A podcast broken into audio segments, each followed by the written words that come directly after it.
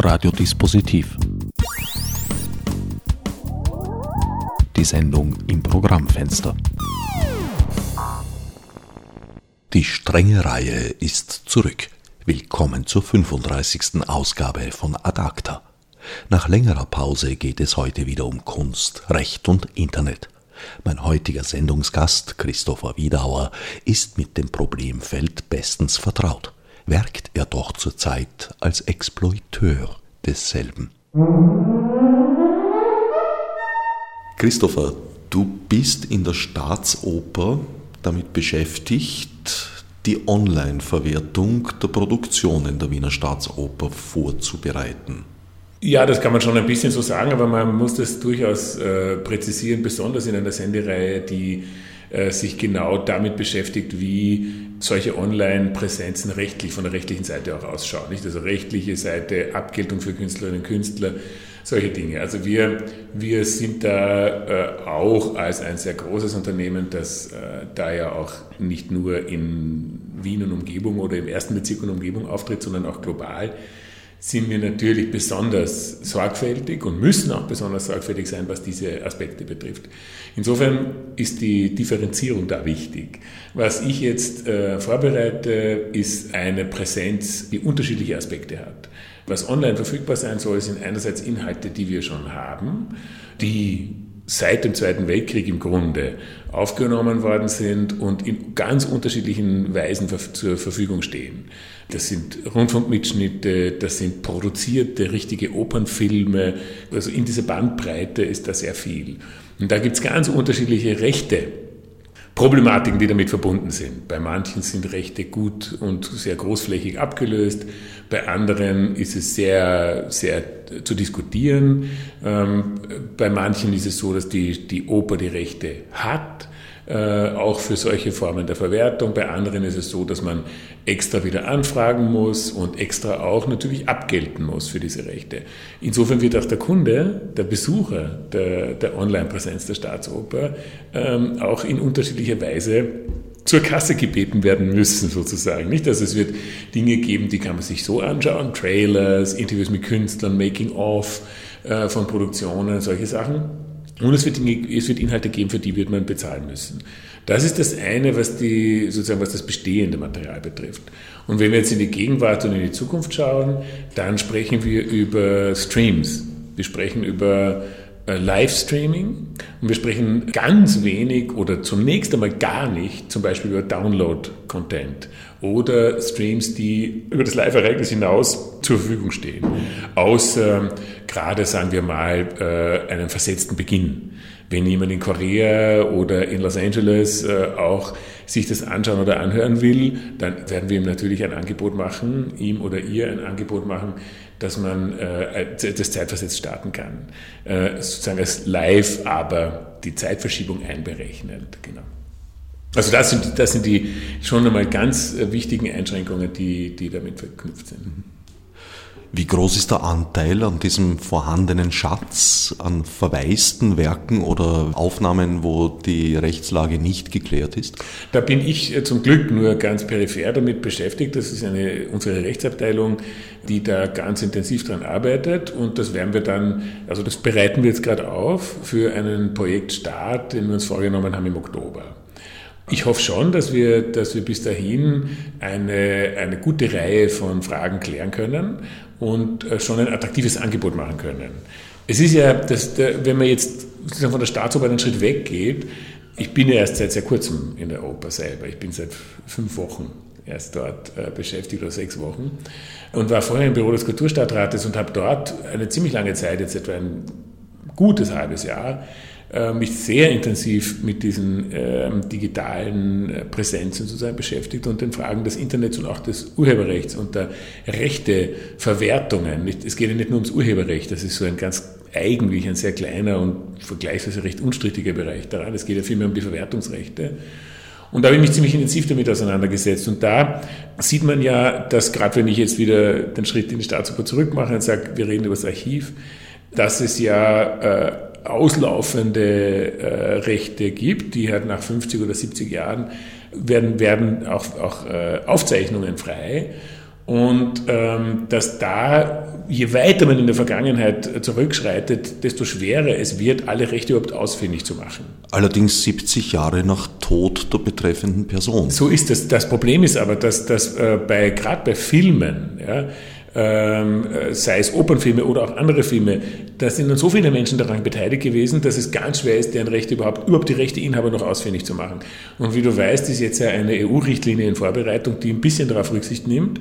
Und soweit ich das verstanden habe, und so wird es jetzt wohl auch in den, in den Gesetzgebungsprozess kommen, es sozusagen entkriminalisiert jemand, der nach bestem Gewissen Rechteinhaber versucht hat auszuforschen, der dann etwas online stellt, äh, sozusagen die Tatsache des Online-Stellens entkriminalisiert. Weil bisher war es ja so, dass du, wenn in dem Moment, wo du es online gestellt hast und irgendjemand ist aufgetreten und gesagt, ich halte ein Recht an zehn Sekunden Musik oder irgendwas da drinnen, ja, dann warst du strafbar, hast du dich strafbar gemacht sozusagen.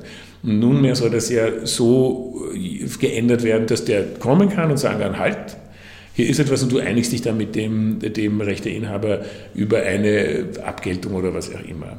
Und das hilft natürlich schon sehr im, in dem Prozess, sowas auch verfügbar zu machen. Weil wir stehen ja immer in dem, in dem komischen Zwiespalt, der Rechtebehauptung einerseits und der Verfügbarmachung der Inhalte andererseits. Und zwar nicht, es geht hier gar nicht so sehr ums Geld.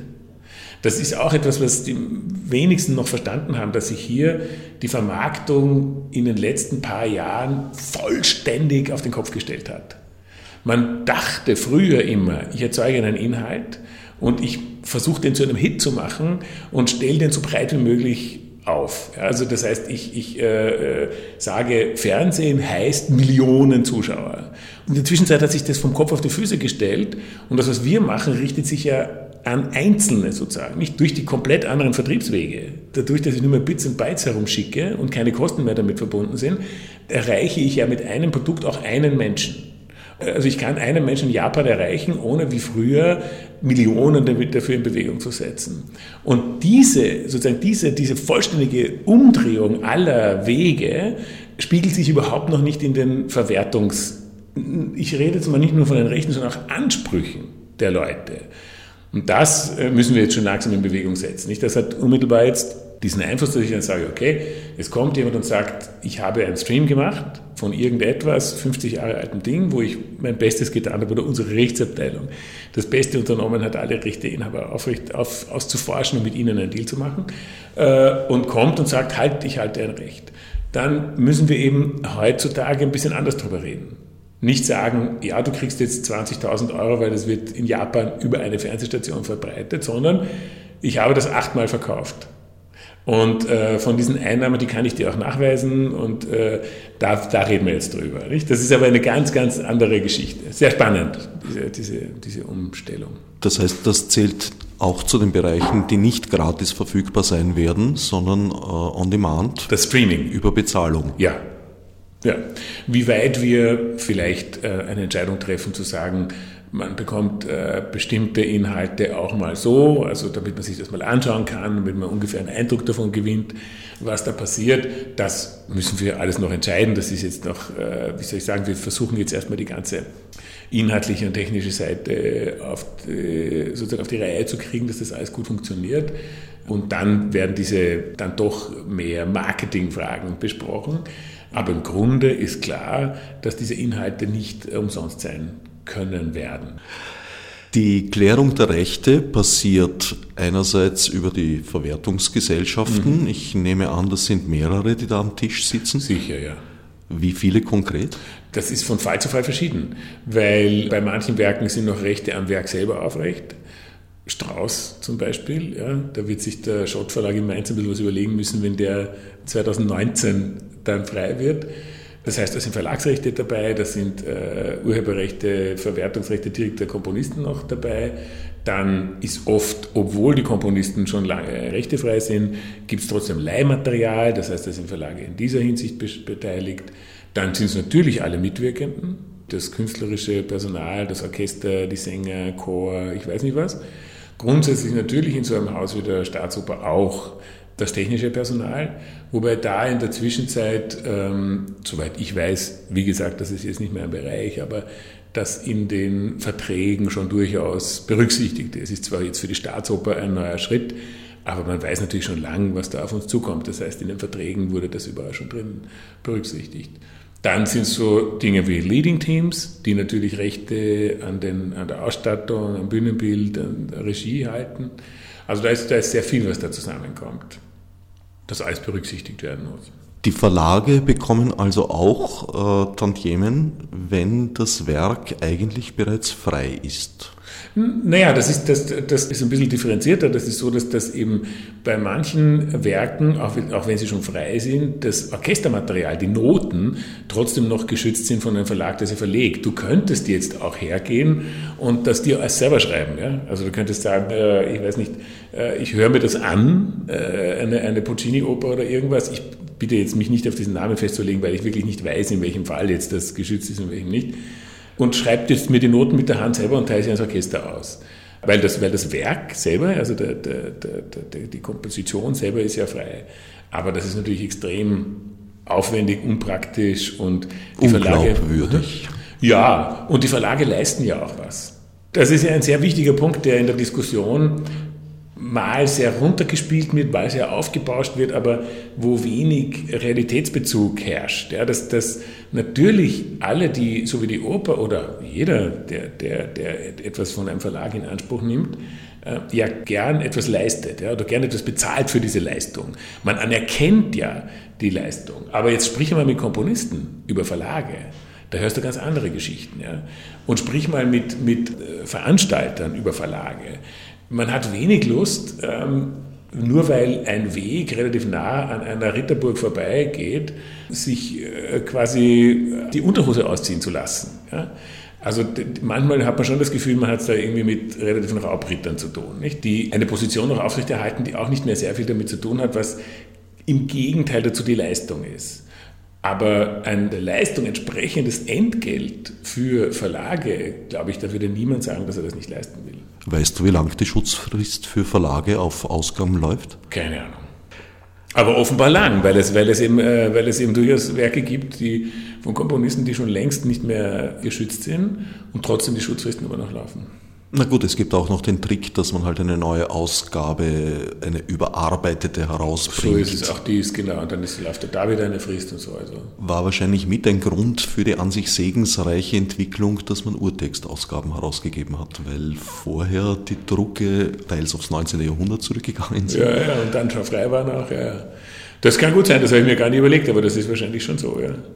Und es hat, es hat auch das wieder Vorteile, nicht? Also so Urtextausgaben, wenn, wenn da, und auch da, ja, wenn ich sage, ich erkenne, da hat ein Team von Musikwissenschaftlern und von Musikern, ich weiß nicht was, Jahrzehnte oder Jahre gearbeitet an so einem Band und irrsinnige Sachen rausgefunden, die finde ich da alle in der Partitur und so, dann würde ja kein Mensch nimmt an, dass das umsonst ist. Äh, also das ist ja wohl klar, dass man dafür was bezahlt. Es geht halt immer um bestimmte Relationen, die äh, nach Ansicht jeweils des einen oder des anderen überhaupt nicht mehr gewahrt sind. Und vor allem glaube ich eben auch mit diesen neuen Vertriebswegen gar nichts mehr zu tun haben. Das ist der wesentliche Punkt. Müssen auch Einzelpersonen bzw. deren Erben ausgeforscht werden? In, in manchen Fällen sicher. Das glaube ich schon. Also das, ist, äh, das hängt äh, sehr davon ab. Nicht, wenn das zum Beispiel ein Kameramann ist oder ein Bildregisseur oder so irgendwas, dann bestimmt. Weil dann läuft das ja nicht über irgendeine, also meistens oder oft nicht über eine Verwertungsgesellschaft, sondern halt doch direkt über diesen Rechteinhaber. Ich meine, da sind ja andere Fragen auch noch damit verknüpft, die für uns jetzt in der Oper nicht so interessant sind, aber oder, oder so relevant, wobei das eben dann doch ein dichtes Netz ist, in dem sich die Dinge sehr schnell berühren.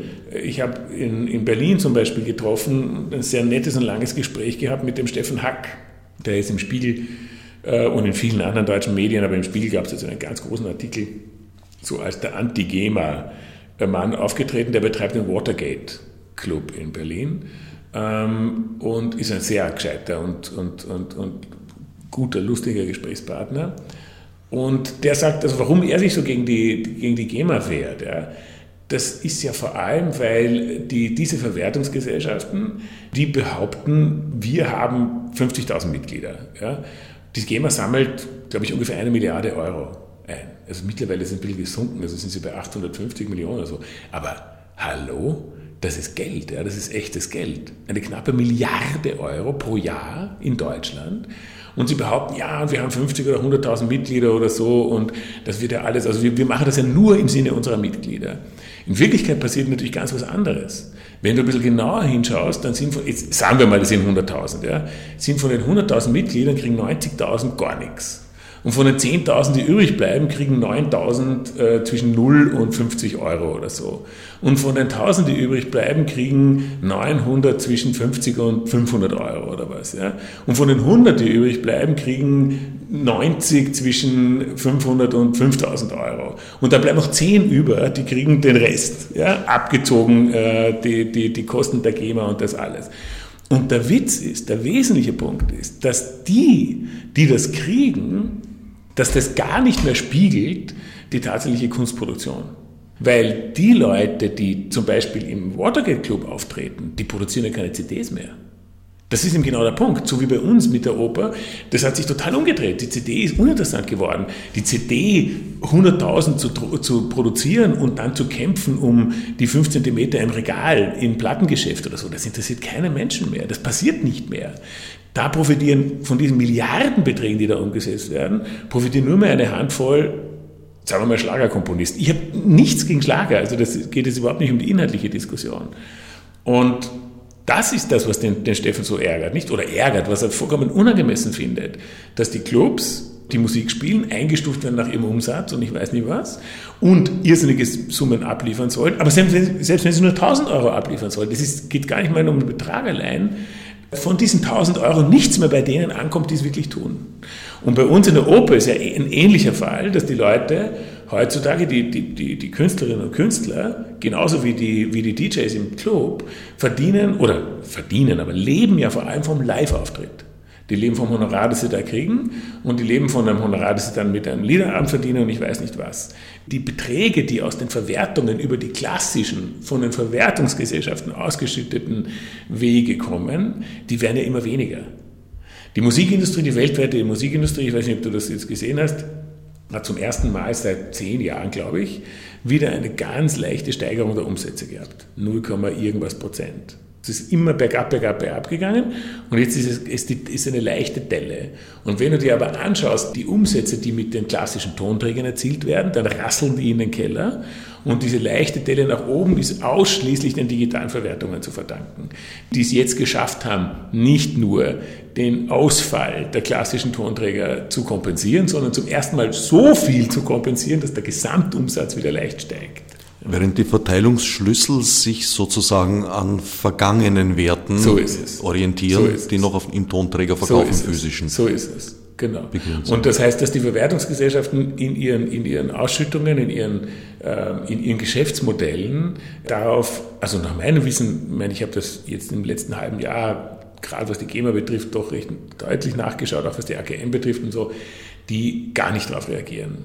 Und es kommt ja noch viel mehr. Nicht? Das sind ja zum Beispiel die Verwertungsgesellschaften, auch bei uns, sagen ja erstens, wir haben so viele tausende Mitglieder und vertreten also wirklich die kreative Welt. Ja?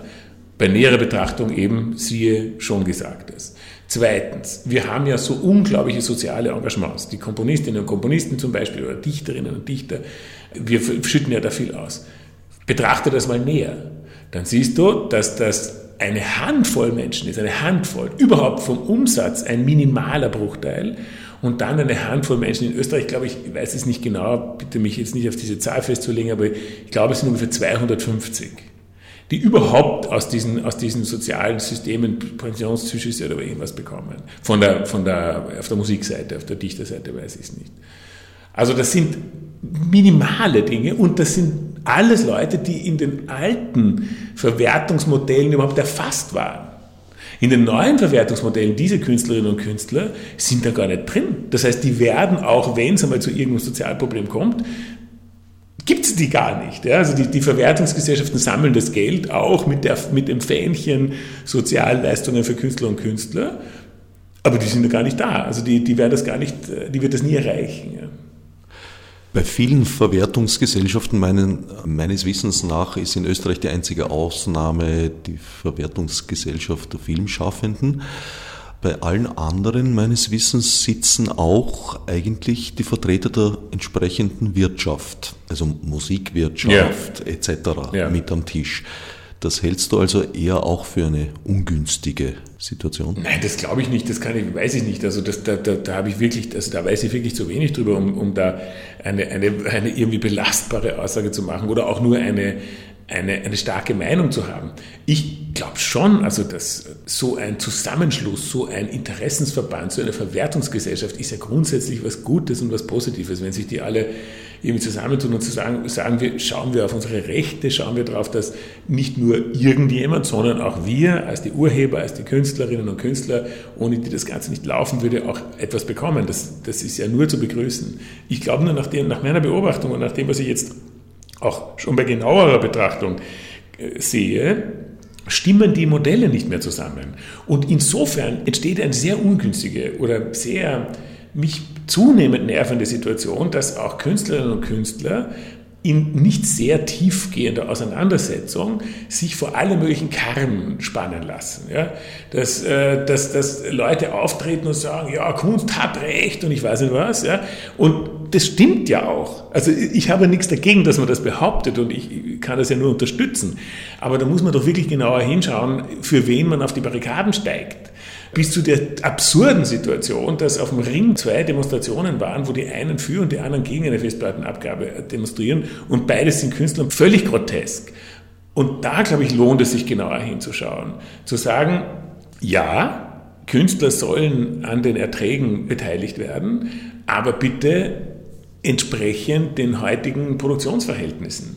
Und wenn ich jetzt Dichterinnen und Dichter sehe, die da Kunst hat Recht schreien und für die Verwertungsgesellschaften demonstrieren, dann ist es ja bizarr, weil jeder von denen weiß, ich kenne ja genügend auch persönlich und weiß ja um ihre Lebensverhältnisse ein bisschen Bescheid, aus Buchverkäufen oder Lizenzen oder sowas das ist ein Butterbrot, was da hereinkommt. Ja? Bei den allermeisten. Natürlich, also gratuliere Daniel Kehlmann oder gratuliere Daniel Glatter oder so. Es gibt natürlich Ausnahmen, wo, aber das sind in Österreich drei oder fünf meinetwegen. Und der ganze Rest, der ja, der ja die literarische Produktion ganz genauso aufrechterhält, vorantreibt, wichtig dafür ist, gelesen wird auch, äh, der lebt ja von, von äh, Lesungen also wiederum von unmittelbaren Einnahmen, Lesungen, Stipendien, Preisen, was weiß ich. Ja, da gibt es äh, ein, ein ganzes Gemisch von, von solchen Dingen. Aber nicht von Lizenzen, die von Verwertungsgesellschaften äh, ausbezahlt werden. Also, oder von irgendwelchen äh, da eingehenden Tantiemen.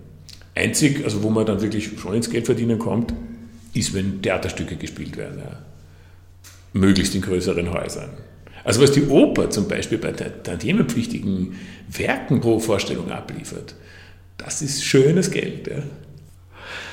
Bei Theaterstücken habe ich den Eindruck, dass eben das Nachspielen an anderen Häusern immer unüblicher wird. Vor allem höre ich von Autoren, dass sie da natürlich sehr auch von der Qualität der Uraufführung abhängig sind. Wenn die ja. sozusagen den Bach runtergeht, kann das Stück damit auch gleich den Bach runtergehen und muss warten, bis der Autor den Nobelpreis bekommt, um wieder hervorgeholt zu werden. Ja, ja.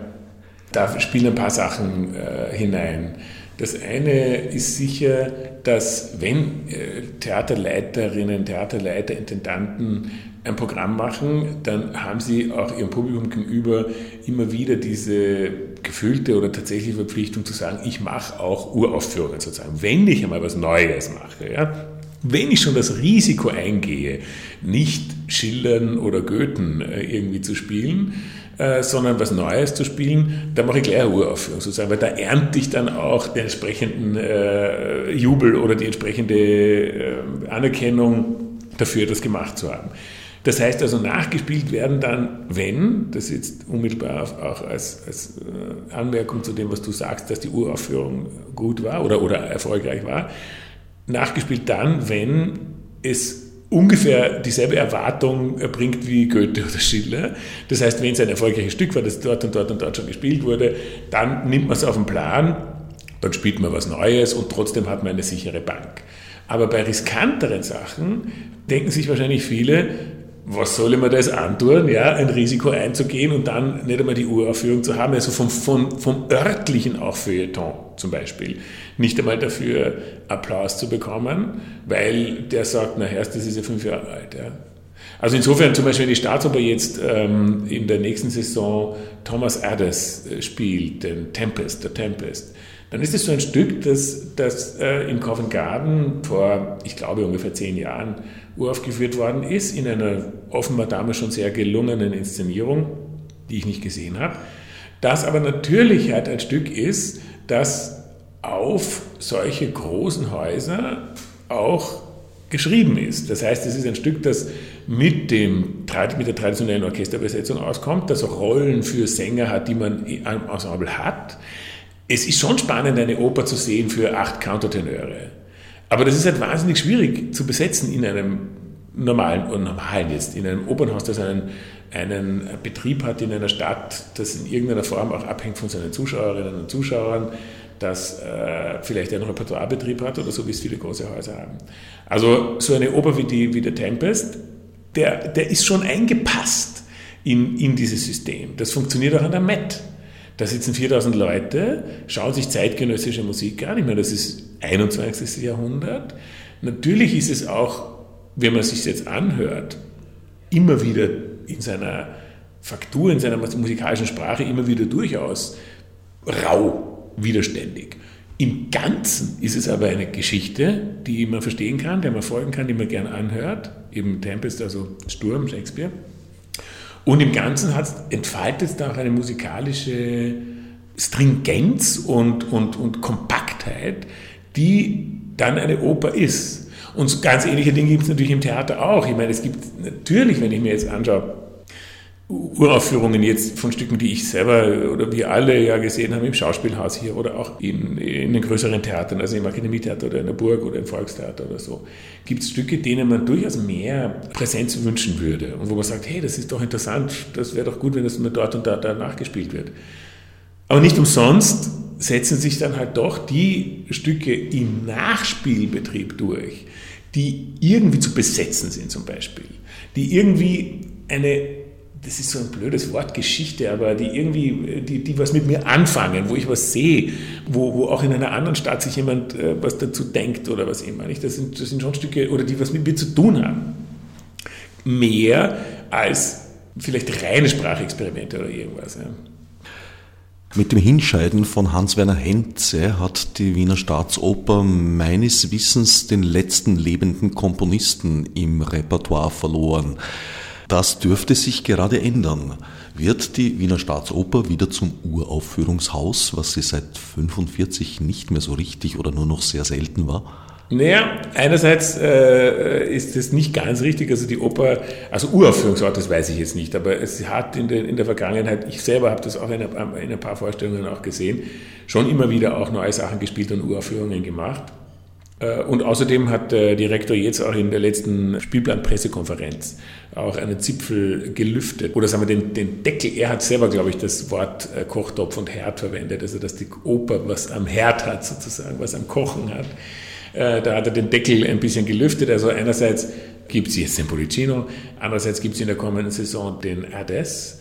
Und dann gibt es eine Uraufführung 2016 die war an und für sich geplant, mit Salzburg gemeinsam zu machen. Wiedmann, eine neue Oper von Wiedmann. Da hat sich Salzburg jetzt aus welchen Gründen auch immer, die kenne ich nicht, zurückgezogen, was die Staatsoper für eine große Herausforderung stellt, weil natürlich die Produktionsbedingungen bei einem Festival für eine Uraufführung ganz andere sind. Da kann ich das hinstellen und kann ich drin proben im Bühnenbild und kann das, also ich habe ganz andere Probenmöglichkeiten als im Repertoirebetrieb wo man am Abend, wo, wo 49 Opern auf dem Programm stehen, am Vormittag eine Sache hingestellt wird, die aber um 14 Uhr spätestens wieder abgetragen werden muss, damit am Abend die Vorstellung stattfindet.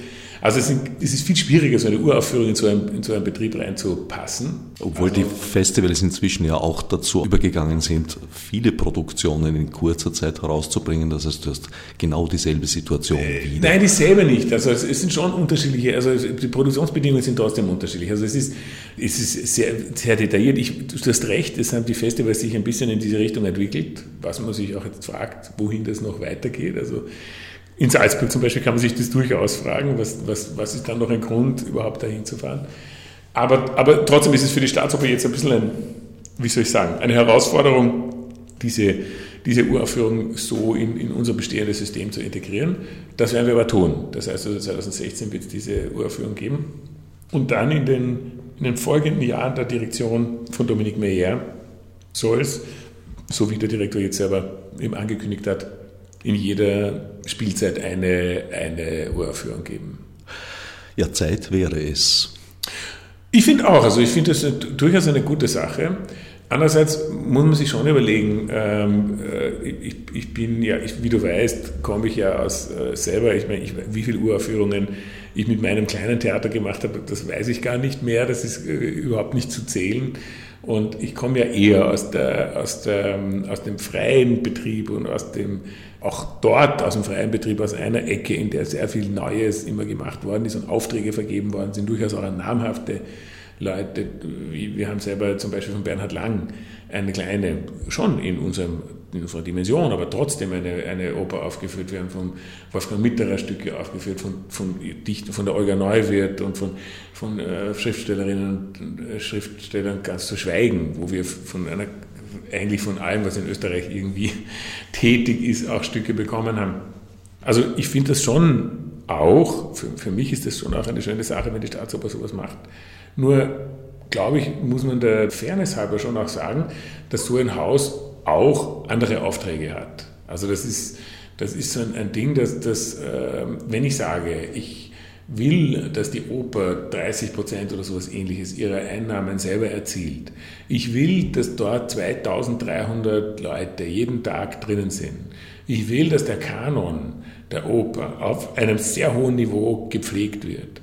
Ich will, dass, die, dass das ein Repertoirebetrieb ist, der 50 Opern in einem Jahr spielt.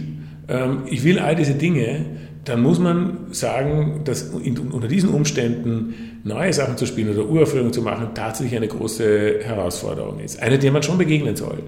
Ich finde da äh, so ein Haus wie das Theater in der Wien äh, deutlich, fände ich deutlich mehr gefordert nichts, also ich schätze den Roland Geier sehr und, und, und habe, glaube ich, fast jede Produktion gesehen, naja, aber einen großen Teil der Produktionen gesehen, die da drinnen waren, habe die immer sehr genossen und äh, da ist sehr viel auf sehr hohem Niveau passiert und passiert noch.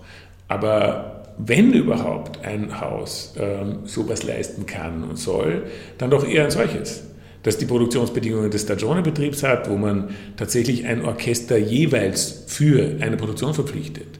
Wo man sagt, ich hole mir jetzt eben ein Orchester, das gut mit zeitgenössischer Musik umgehen kann. Und ich, ich kann mir ein Ensemble holen, ich kann mir Sängerinnen und Sänger holen, von denen ich, also die kann ich handverlesen sozusagen, ob sie mit diesen neuen Sachen gut umgehen können. Die müssen nicht wie unser Ensemble 200 Jahre Operngeschichte abdecken, und zwar täglich, also jeden Tag andere Proben und Vorstellungen, also im Tag auf zwei Dinge, die sie, die sie abdecken. Ja.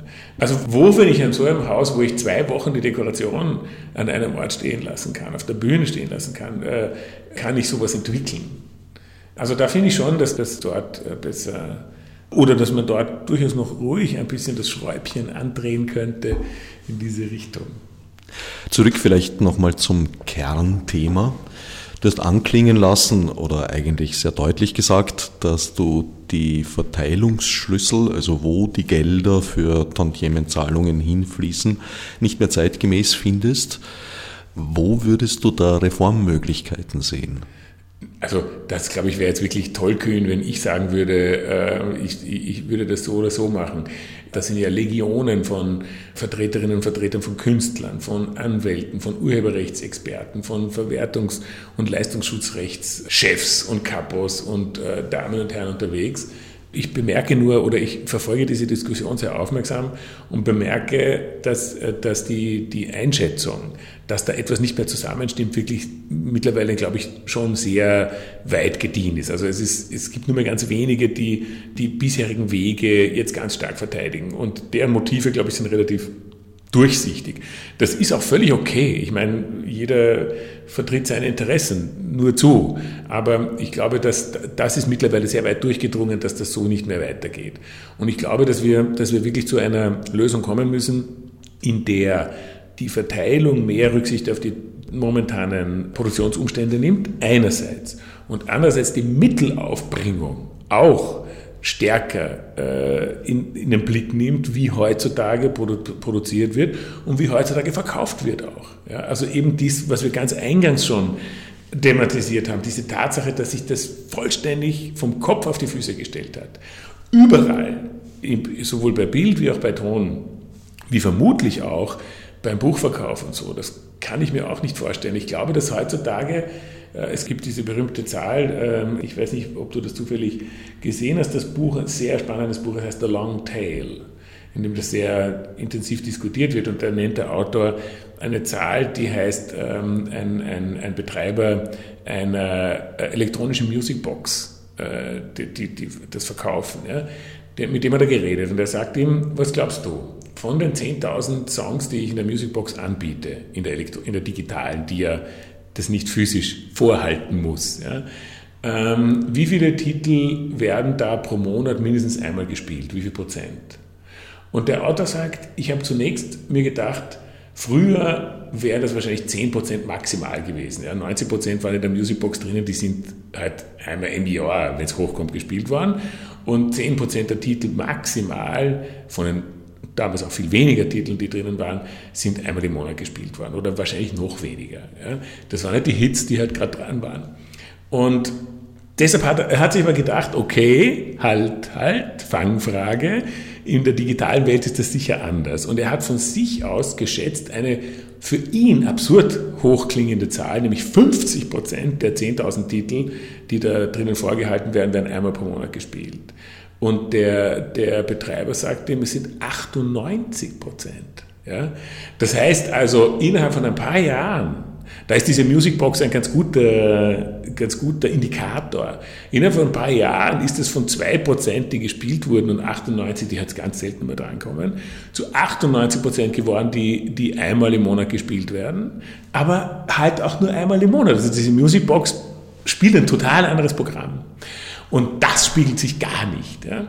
Und wir, und wenn wir jetzt von der Staatsoper so ein Programm aufsetzen, dann setzen wir es ja auf in dieser neuen Welt. Das heißt, wir, wir sagen ja nicht, so wie früher man es gemacht hätte, wir verkaufen um Millionenbeträge oder, oder sehr, sehr hohe Beträge die Rechte an einer Produktion, an eine Fernsehfirma, die das dann auf der ganzen Welt vertreiben darf. Ja? Sondern wir sagen, wir stellen selber ein Produkt her und suchen unseren Weg zum Kunden auch jetzt nicht selber, natürlich jetzt selber mit der Hand wir, aber wir suchen den Weg zum einzelnen Kunden.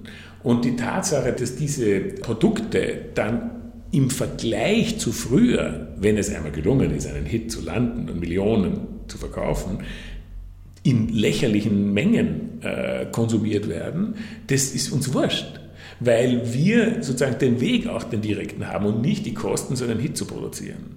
Äh, nur das spiegelt sich gar nicht in den, in den momentan gängigen Wegen der Abgeltungen auch, ja? nämlich auch der, der, der Mittelaufbringung.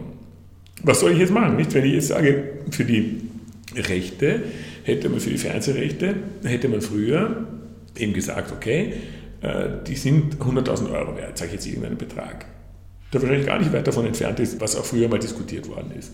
Das ist jetzt völlig sinnlos. Ich kann jetzt nicht sagen, nur weil ich eine Kamera drinnen stehen habe, zahle ich 100.000 Euro und verteile das auf die verschiedenen Verwertungsgesellschaften, Künstler direkt, Gewerkschaften etc.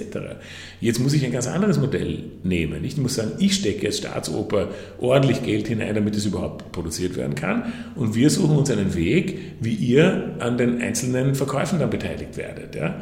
Und finden trotzdem, und da ist die Oper, glaube ich, ein sehr, also das habe ich jetzt gelernt auch, ein sehr fairer Partner. Wir finden trotzdem, dass die Leute immer was davon haben sollen. Also auch von Anfang an, wir versuchen da irgendwelche Lösungen zu finden. Es schauen momentan alle sehr gebannt, also was die was Kulturbetriebe betrifft, nach New York. Weil, wie du weißt, hat Peter Gelb, als er, der war vorher bei Sony, glaube ich, also jedenfalls bei einer von diesen großen Firmen, äh, als er die Mette übernommen hat, äh, ich habe ihn selber getroffen, habe selber mit ihm darüber geredet, das war ein, schönes und, und, und spannende Begegnung auch, die Chance zu haben, auch mit Peter Gelb selbst äh, darüber zu reden. Äh, er hat erzählt, dass er, als er angetreten ist, hat er nur ein Jahr Vorbereitungszeit gehabt. Das ist echt nicht viel. um so einen Supertanker wie die Met zu übernehmen. Also normal würde man sagen zwei oder vielleicht sogar drei Jahre. Ähm, aber er hatte ein Jahr. Und er hat mir er sagt, er hat von diesen, von diesen 52 Wochen zwei Wochen Zeit gehabt, sich über das Programm Gedanken zu machen. Und 50 Wochen hat er mit den Gewerkschaften verhandelt.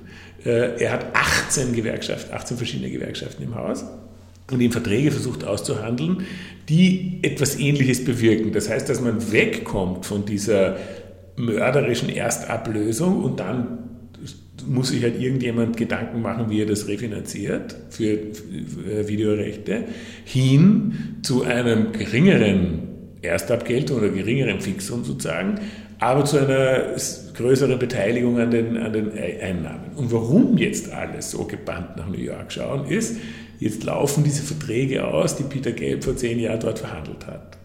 Äh, und die müssen jetzt neu verhandelt werden. Ich bin sehr gespannt, was da herauskommt, weil das natürlich für uns alle irgendwie, also wird jetzt nicht die 1 zu 1 Bedeutung haben, aber es ist doch, es sind so signalhafte Dinge. Weil die MET die Benchmark ist, was die äh, Verbreitung äh, der Opernproduktionen auf unterschiedlichen Plattformen betrifft. Wenn man auf YouTube ein wenig herumsucht, stellt man fest, dass gerade Opernfreunde und Freundinnen sehr emsig damit beschäftigt sind, Aufnahmen von alten Medien zu überspielen und ins Netz zu stellen. Habt ihr nicht auch Angst, dass das mit euren geschlossenen, im Bezahlservice verbarrikadierten Aufnahmen passieren wird? Klar. Also wir haben gar keine Angst, wir, wir, wir gehen davon aus, dass es immer wieder Menschen gibt, die das tun. Da gibt es ein paar Dinge dazu. Das eine ist, meistens ist das eine elende Qualität. Das ist halt mit einem äh, abgefilmt von einem Screen und dann reingestellt. Wer sich das dann immer noch anschaut in der Qualität, der muss schon ein großer Opernfreund sein. Und da kann ich nur sagen, bravo. also da kann ich jetzt nicht, da, da, da, das sich dagegen zu wehren, ist auch sinnlos. Genauso wenig wie äh, ein Bankmanager äh, oder Direktor sich dagegen wehren kann, dass jemand seine Bank überfällt, können wir uns dagegen wehren. Also wir werden unser Geschäftsmodell, so wie der Bankier, jetzt nicht aufgeben, nur weil ab und zu eine Bank überfallen wird. Werden wir unser, unser Angebot nicht aufgeben, nur weil es sicher dort oder da einen irgendwie illegalen Missbrauch geben wird. Etwas ganz Wichtiges dabei ist, dass wir, äh, was die Rechte betrifft, unseren Künstlerinnen und Künstlern, unseren Rechteinhaberinnen und Rechteinhabern die Gewähr geben müssen, dass wir alles tun, um ein faires, eine faire Lösung anzubieten. Sowohl was die Abgeltung betrifft, wie auch die Möglichkeiten, wie der Kunde damit umgehen kann. Wir müssen unseres dazu tun. Und das werden wir. Das heißt, wir werden sowohl faire Angebote machen den Künstlerinnen und Künstlern oder allen, die halt da beteiligt sind, wie auch dem Publikum. Wenn jemand so weit geht, das große Energie reinzulegen, das zu umgehen oder so, dann muss man ihm eigentlich fast eine Flasche Shampoos schicken, weil das muss dann ein echter, ein echter Fanatiker sein. Also das muss jemand sein, der wirklich großes Interesse daran hat. Dann, dann kann ich nur sagen, bin ich eh froh, dass es das gibt. Es gibt äh, vielleicht noch etwas anderes äh, dazu. Es gibt ja unterschiedliche Gründe, warum man so ein Programm überhaupt äh, startet. Und diese Gründe sind, die muss man schon alle immer miteinander sehen. Einerseits geht es darum, Inhalte, die mit einem großen Einsatz an öffentlichen Mitteln hergestellt werden, auch einem Publikum zugänglich zu machen, das aus irgendwelchen Gründen nicht selber in die Staatsoper kommen kann. Das sind Menschen, die so weit weg leben, dass sie, also jetzt auch Österreicher und Österreicher meine ich, die zahlen das ja auch mit ihren Steuern, so weit weg leben, dass es für sie einen großen Aufwand bedeutet, nach Wien zu kommen. Wenn ich zu einem vernünftigen Preis ihnen das nach Hause schicken kann, einen großen Fernseher hat fast jeder heutzutage und viele Leute oder jedenfalls solche, die Musik lieben und Oper lieben, haben dann eine kleine oder größere Stereoanlage dranhängen. Also die sehen das dann schon in einer coolen Qualität. Ja. Ich finde, sie können ruhig ein bisschen was dafür bezahlen. Das spricht jetzt genauso wenig dagegen wie die Leute, die in die Oper kommen, zahlen ja, obwohl sie mit ihren Steuern viel schon beigetragen haben, auch nochmal ein Ticket. Das ist ja okay. Aber das ist schon ein Grund. Nicht, dass man sagt, wir erreichen damit mehr Menschen. Das zweite ist Exzellenz. Ein Opernhaus wie die Staatsoper, eines von den, meinetwegen einer Handvoll wirklich führenden Opernhäusern der Welt, äh, da ist es für uns einfach eine Frage der Ehre, eine Frage der Exzellenz, eine Frage des Ernstnehmens, auch des Status, dass man ein solches Angebot auch macht. Das sind wir uns auch schuldig, sozusagen von diesem Gesichtspunkt Exzellenz. Zunehmend, und jetzt kommen wir wieder auf diese Abgeltungsfragen und, äh, und Verteilungsfragen. Zunehmend äh, fragen die Künstlerinnen und Künstler selber danach. Die wollen ja auch in Tokio engagiert werden und in New York und in Bolshoi und ich weiß nicht wo und äh, fragen danach, wo bin ich international jetzt auch mit den Produktionen, die, bei, die ich bei euch mache? Sind die digital verfügbar? Das ist für die ein, ein Asset, äh, dass man sie auch in diesen auch durchaus exemplarischen Produktionen, wie sie bei uns passieren, überall sehen kann. Also die wollen, also nicht nur, dass es, dass sich das, äh, dass es nicht nur so ist, dass sie sich dagegen wehren und sagen, da will ich aber jetzt extra, schalte ich den Taxameter ein sozusagen, sondern sie fragen mittlerweile die Veranstalter danach, wo sie da hinkommen. Und schließlich auch etwas, was für uns jetzt wahrscheinlich oder ganz sicher sogar ein bisschen brauchen wird, weil wir halt Schritt für Schritt vorankommen, natürlich Educational Content, Bildungsinhalte. Aus dem, was wir da jetzt an Technik aufbauen und an Inhalten aufbauen, auch Angebote zu machen für Bildungseinrichtungen auf der ganzen Welt durchaus auch, aber natürlich, natürlich in Österreich auch. Nicht, dass man sagt, diese Techniken nützen wir, interaktive Möglichkeiten, eine Schulklasse in Bregenz oder in Weidhofen an der Theier kann sich einklinken sozusagen, kann auch eine Führung mitmachen, kann bei einer Probe dabei sein, kann auch Fragen stellen. Also das geht ja an und für sich recht leicht, wenn man die technischen Bedingungen einmal herstellt. Schau dir mal an, Sydney Opera House ist so eine Benchmark, was das betrifft. Das ist großartig.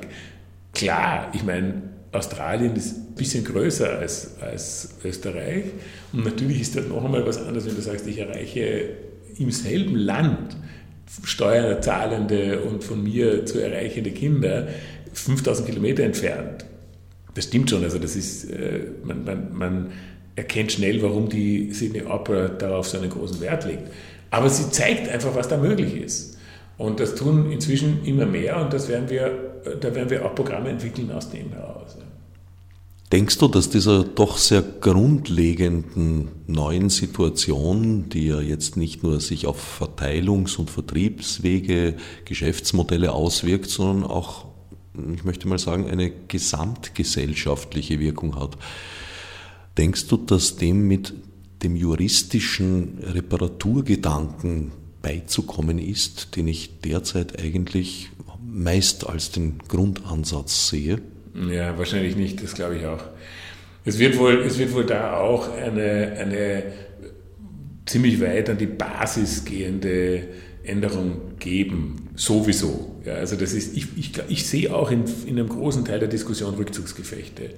Ich sehe in einem großen Teil der Diskussion eben sowas wie Reparatur. Es geht ein Loch auf, dann rennt man wieder her und macht also die 17. Novelle zur, zum, zum Paragraphen 257b, der eh schon nur mehr, weil der Paragraph 257a nicht mehr gehalten und so und so und so. Ja. Ich glaube auch, mir kommt vor, wir sollten da, also mir ist das auch viel zu lustlos. Das ist viel zu unsinnlich. Das hat nichts mit dem zu tun, was da wirklich passiert. Da wird Kunst gemacht und da, wär, da sind begeisterte Leute, Tausende, Hunderttausende, Millionen, die was sehen wollen, die, die teilnehmen, die, die, die ja nicht grundsätzlich böse sind, die im Gegenteil, die grundsätzlich Publikum sind und die grundsätzlich äh, Zuschauer, Zuhörer, Mitmacher sein wollen. Und begegnen tut man ihnen wie Kriminellen, die in Wirklichkeit sich alles stehlen wollen, was überhaupt nicht stimmt. Und die einzigen Modelle, die momentan da offenbar ein bisschen funktionieren, haben halt auf der anderen Seite den Nachteil, dass es extrem geschlossene Systeme sind. Ob ich jetzt Apple nehme mit iTunes oder auch die neuen Google-Geschichten, die da daherkommen und so, das ist alles, äh, das, das birgt alles natürlich sehr große Gefahren, dass dort dann Content-Kontrollen errichtet werden. Ja. Aber momentan sind sie die einzigen, die auf der anderen Seite halt auch was abwerfen. Also ich, ich rede von den, von den, von den für die Erzeuger. Ja. Natürlich äh, kassieren die 30 Prozent oder irgendwas und da bleibt auch ordentlich was bei Apple hängen, aber es öffnet denen, die die Dinge produzieren, tatsächliche echte Verdienstmöglichkeiten und zwar in beträchtlichem Ausmaß. Also dadurch, dass auf der, in, der, in der offenen Welt so wenig darüber nachgedacht wird, wie man dem mit der Lust an der Sache begegnet, dadurch bekommen diese geschlossenen Systeme noch mehr äh, Chancen. Und das finde ich nicht gut. Also ich fände es schon schön, wenn die, wenn die offenen Plattformen und wenn die Künstlerinnen und Künstler äh, darauf besser reagieren würden äh, und sagen, eben sozusagen auch das Urheberrecht und das Leistungsschutzrecht und die Verwertungsrechte vom Kopf auf die Füße stellen würden, viel stärker. Das ist natürlich sicher auch riskant, aber wenn ich mir das anschaue, diese Diskussion jetzt auch um die Presseclippings, ja, das ist ja genauso absurd. Mir kommt vor, da, da bin ich völlig am falschen Weg. Also das, das, äh, bei der Position, die sagt, das muss alles strenger und härter und ich weiß nicht was sein. Ja. Das wird nicht funktionieren. Es wird sowieso nicht funktionieren. Die sind alle in so einer verbissenen, verbisterten Ecke. Ich, ich bin kein Krimineller. Nur weil ich, weil ich äh, Sachen auch im Internet anschaue. Machen mir ein gescheites Angebot. Aber die Angebote, die ich sehe, sind alle läppisch. Also das ist alles wahnsinnig kompliziert und aufgeblasen und hat überhaupt nichts mit meinem Medienkonsum zu tun auch. Es hat nichts mit meinen, mit meiner, mit meinen Realitäten zu tun. Das, das, das ist uralt. Also um es jetzt mal etwas äh, salopp zu formulieren. Jetzt bist du mir quasi unter der Hand zur Privatperson mutiert. Was würdest du dir wünschen in dieser Hinsicht? Ja, das ist natürlich auch nicht leicht, aber ich würde mir wünschen, ich würde mir schon wünschen, so etwas, das, das mehr mit meiner Lebensrealität zu tun hat, dass das, das abbildet die viel direktere Beziehung, die ich zu den, zu den, zu den äh, Erzeugerinnen und Erzeugern auch habe. Zum Beispiel, wir werden schon versuchen, auch mit der Oper, bei der Oper, das ist sicher ein Schritt, der, der noch ein bisschen dauern wird, aber diese, wir, wir haben ja, im, was, was passiert im Haus? Im Haus sitzen Leute und stehen viele, 600 stehen, Stehplatz. Der Direktor nennt es immer die, ich weiß nicht wie, den, den, den Goldschatz der Oper oder so etwas ähnliches, oder den Schatz, die Schatzkiste oder so ähnlich der Oper. Und da hat er völlig recht, ja, dass diesen Kern an fanatischen Zuschauerinnen und Zuschauern, die in vollständiger Unmittelbarkeit reagieren. Ja. Und das kann ich ja jetzt auf den digitalen Plattformen auch. Ich kann ja jetzt in einem Livestream einen Second Screen mitlaufen lassen, wo ich über Facebook oder Twitter oder was immer andere Social Media unmittelbare Reaktionen austauschen kann. Ich kann das miterlebbar machen. Und das werden wir auch tun. Also wir werden, wir werden in einem nächsten Schritt äh, da versuchen, auch Möglichkeiten den Menschen zu geben, zu dieser unmittelbaren Interaktion auch untereinander dann in Interaktion zu treten über das, was da passiert. Das ist lustig und das macht Spaß. Ja. Das ist einfach, da, da bin ich, ähm, wie soll ich sagen, da bin ich nahe an den Möglichkeiten, die mir die neue Technik gibt. Oder ich nütze sie und ich bin aber nahe an dem, an dem, an dem äh, ich bin, es, gibt eine, es gibt eine Sinnlichkeit sozusagen. Und wenn ich die Zeitung lese im Internet, ich, hab, ich lese immer viel zu, viel zu viel noch Zeitungen, die uralt, quasi PDF-Files sind, die ich umbladel, so ungefähr, nur schlechter gemacht.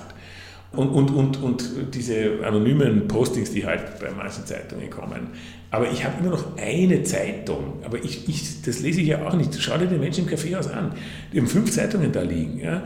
Da, da planen sie dort das und dort das. Das Feuilleton lesen sie lieber in der Frankfurter Allgemeinen, den Wirtschaftsteil lieber in der Süddeutschen Zeitung. Den, den, den, natürlich brauche ich den Kurier äh, und die Presse und den Standard, weil ich halt in Wien lebe. Die Kronenzeitung schaue ich jetzt nicht wahnsinnig an, aber viele schauen sie natürlich auch an, weil sie halt dort noch den, äh, die Chronik lesen wollen oder so. Aber ich finde, das, ich finde die, die, lauter so Closed Shops im Internet. Ja, und ich finde, das arbeitet überhaupt nicht mit den Chancen, die es da gibt. Und ich würde ja vielleicht sogar, wenn Sie mir ein lustiges Angebot machen, äh, auch dafür was bezahlen. Ja? Ich zahle dir ein Euro oder fünf meinetwegen in, der Woche oder was weiß ich was, ja, dafür, dass ich einen Teil von deiner Zeitung habe. Aber das ist so, äh, das, äh, ich finde, es hat nichts mit meiner also ich, von mir aus sage ich nochmal dieses Wort sinnlich oder lustvoll oder so. Ja. Es ist, das, das hast du vorher, glaube ich, finde ich sehr richtig gesagt, nicht diese, diese wie hast du es genannt, Reparaturgeschichten. Ja. Es hoppelt hinterher und, und versucht, irgendwas aufrechtzuerhalten, was lang vorbei ist und was vor allem auch nichts mit den Chancen zu tun hat, die diese neuen Plattformen und Medien bieten. Das ist der wesentliche Punkt. Das nützt die Chancen nicht. Es, es, es geht völlig vorbei an dem, was da möglich ist. Und das finde ich sehr schade. Und das soll es hin. Das würde ich mir wünschen. Und insofern kann ich mir jetzt auch gar nicht konkret was wünschen, weil ich diese Chancen zu wenig kenne oder halt jetzt für meine Plattform Oper jetzt mal kennenlerne ja, und versuche dort zu entwickeln. Aber das ist jetzt nur ein kleiner Ausschnitt. Ja. Soweit Christopher Wiedauer, Streaming-Beauftragter der Wiener Staatsoper. Schon mehrmals wurde in dieser Sendereihe auf die parlamentarische Enquete der Grünen zum Urheberrecht Bezug genommen.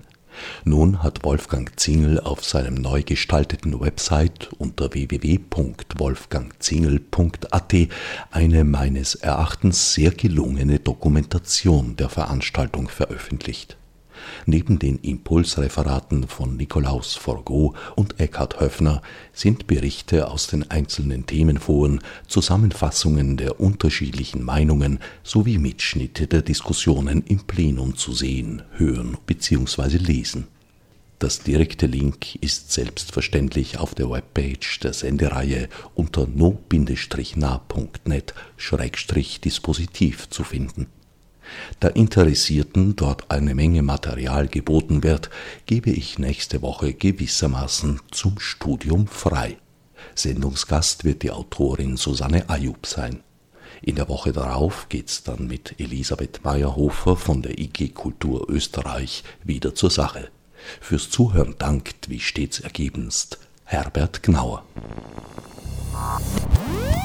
Als